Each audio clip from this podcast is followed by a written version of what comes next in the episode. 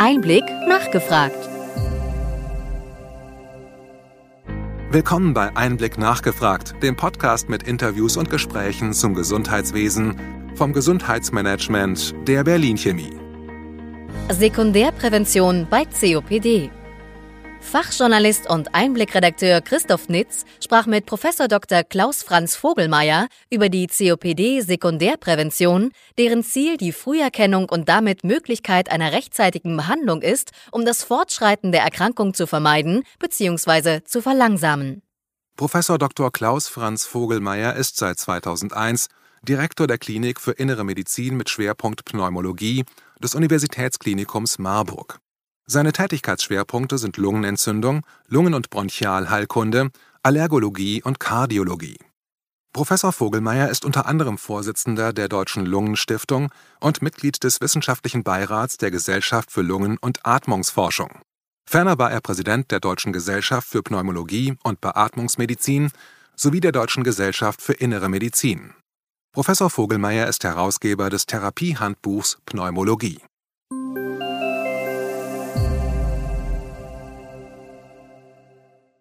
Schönen guten Tag, Herr Professor Dr. Vogelmeier. Schön, dass Sie Zeit für ein Interview für den Einblick Podcast finden. Wir wollen uns über Sekundärprävention im Kontext von COPD austauschen. Meine erste Frage wäre, was genau bedeutet denn das Wort Sekundärprävention im Kontext einer COPD? Ja, das ist äh, durchaus eine sehr gute Frage. Man möchte ja vermeiden, dass man in so einem definitorischen Dschungel endet, den dann viele nicht mehr verstehen.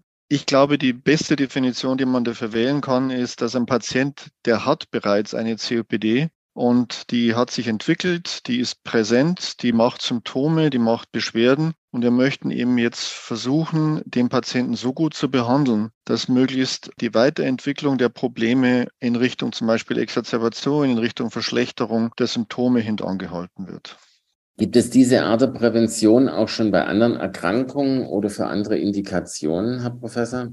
Wir sind ja im Augenblick dabei, die Medizin immer mehr zu personalisieren. Das ist ja das große Ziel, das wir jetzt verfolgen. Und im Zusammenhang mit der Personalisierung tritt natürlich auch immer mehr in den Vordergrund, dass wir eben auch Therapieangebote oder Angebote machen möchten, die nicht nur Symptome lindern, sondern die eben auch zukünftige Ereignisse und eine zukünftige Verschlechterung verhindern. Das ist nicht auf die COPD beschränkt, das ist eine ganz allgemeine Entwicklung. Also im Augenblick geht es, um es mal etwas kurz zusammenzufassen, geht der Trend rein von der therapeutisch orientierten Medizin hin zu den Versuchen, mehr Prävention in den Vordergrund zu bringen. Und wie läuft es bisher bei den COPD-Patientinnen mit der Sekundärprävention? Ist die schon in der Therapie angekommen?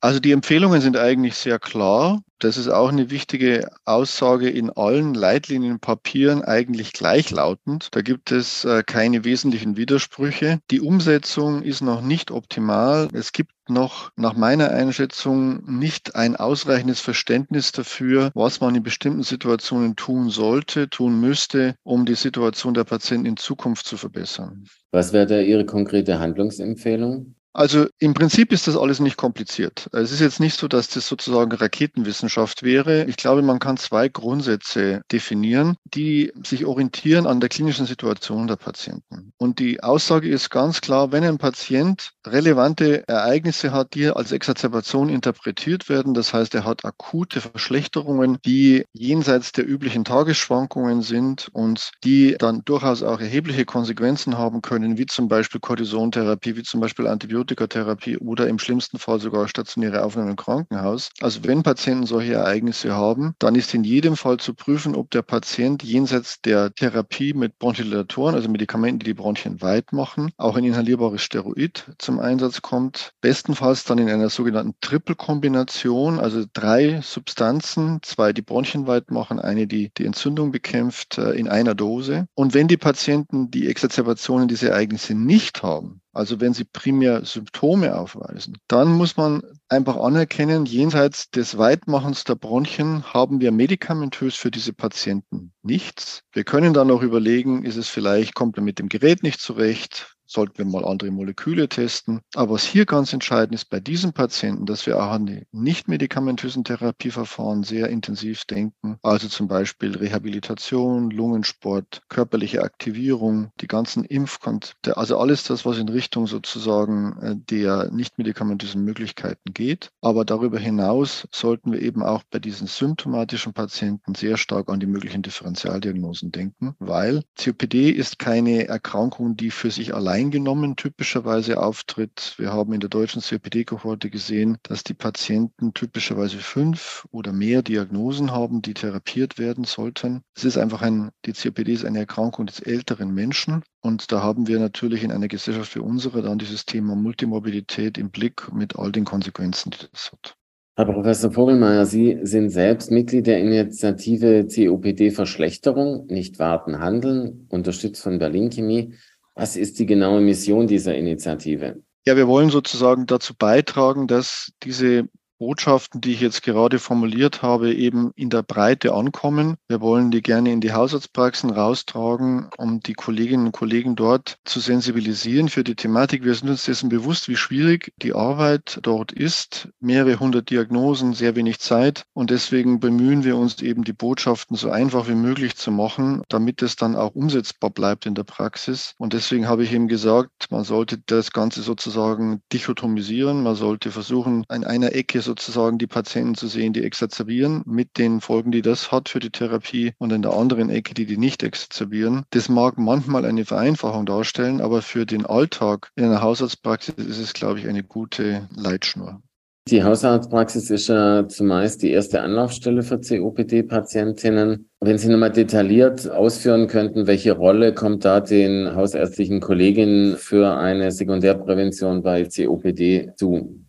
Ich würde gerne noch weiter vorne anfangen. Es kommt Ihnen schon eine ganz wichtige Rolle dabei zu, die Erkrankung frühzeitig zu erkennen. Das ist ja schon mal das Entscheidende, dass wir nicht, wir sehen ja sehr viele Patienten mit weit fortgeschrittenen Krankheitsstadien und dann wird leider oft erst die Diagnose gestellt. Dann ist zu dem Zeitpunkt ist schon sehr viel Lunge kaputt und wir haben nur noch beschränkte Möglichkeiten hier einzugreifen. Deswegen ist eben eine zentrale Botschaft schon mal an die Kolleginnen und Kollegen draußen. Denken Sie immer an die CPD. Wenn der Patient ein höheres Lebensalter hat, wenn er Symptome hat, die man auf die Lunge bezieht, ziehen kann, wie zum Beispiel Atemnot bei Anstrengung, äh, wie zum Beispiel Husten und oder Auswurf. Wenn der Patient Risikofaktoren mitbringt, das ist bei uns im Wesentlichen das Zigarettenrauchen, dann bitte an die potenzielle Diagnose CPD denken und dann auch versuchen, diese zu stellen. Und dann auch, wenn man die Diagnose gestellt hat, sehr zeitnah eine entsprechende Initialtherapie zu initiieren. Dann ist schon sehr viel Gutes passiert.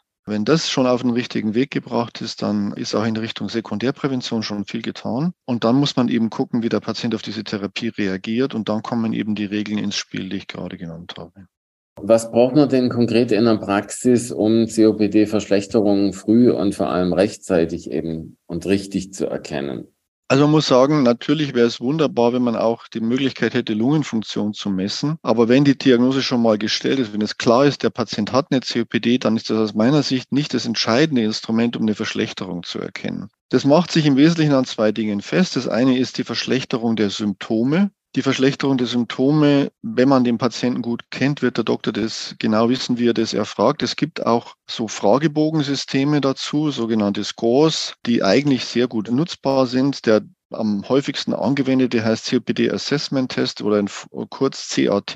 Den kann man sich in Deutsch aus dem Netz runterladen, kostenfrei. Das sind nur acht Fragen, die kann der Patient selber beantworten. Das dauert typischerweise maximal zwei Minuten und dann kriegt man eine Zahl, die einem signalisiert, wo der Patient steht. Und das kann man auch im Verlauf machen und dort wird man auch erhebliche Verschlechterungen sehen. Bezüglich der Exacerbation ist die Situation ein bisschen komplizierter, weil wenn der Patient sozusagen selber nicht sensibilisiert dafür ist, wie es ihm geht, dann wird er vielleicht die akute bestimmte Erleben, Ereignisse auch vielleicht falsch interpretieren. Er würde zum Beispiel sagen, ja, ich habe halt nur eine einfache Erkältung gehabt und die Tatsache, dass ich dann auch schlechter Luft gekriegt habe, das habe ich dann einfach auf die Erkältung geschoben und nichts weiter unternommen. Und das ist natürlich genau falsch weil man muss die Patienten darauf sensibilisieren, dass sie dann eben in sich reinhören und wenn sie eine Erkältung kriegen, was sie als Erkältung erleben und dann die Luft schlecht wird, parallel dazu, dann muss wirklich der, die Hausärztin, der Hausarzt aufgesucht werden und wenn das dann der Fall ist, dann muss nicht nur die entsprechende Therapie der akuten Situation eingeleitet werden, sondern eben auch versucht werden, ein zukünftiges Ereignis durch entsprechende präventive Maßnahmen zu verhindern.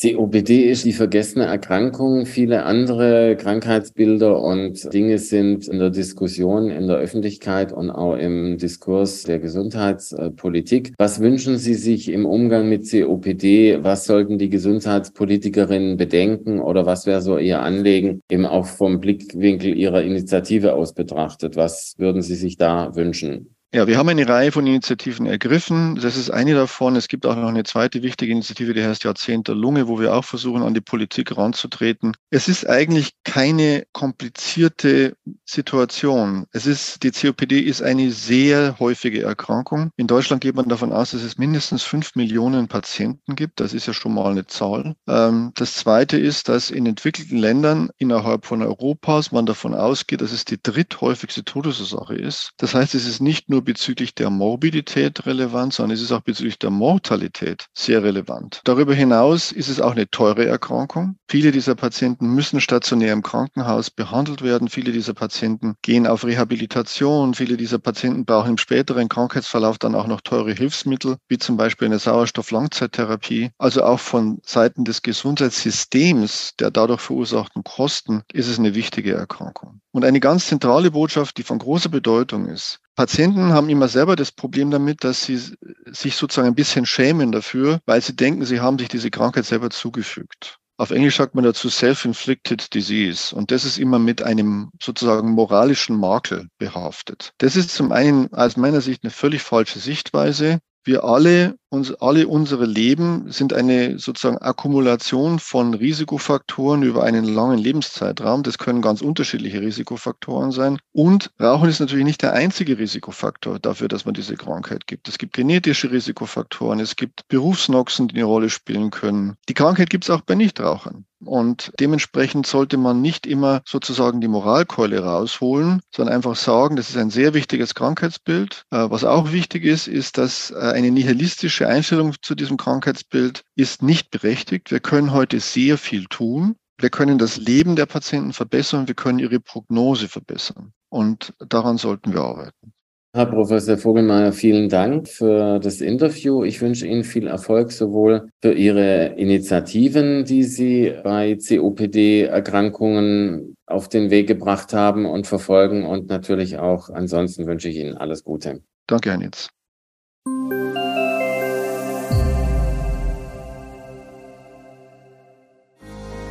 Wir hoffen, dass Ihnen diese Ausgabe von Einblick nachgefragt gefallen hat.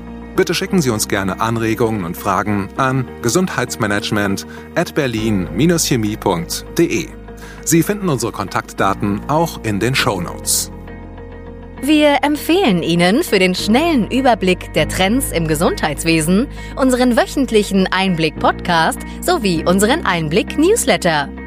Alles im Netz unter einblick-newsletter.de.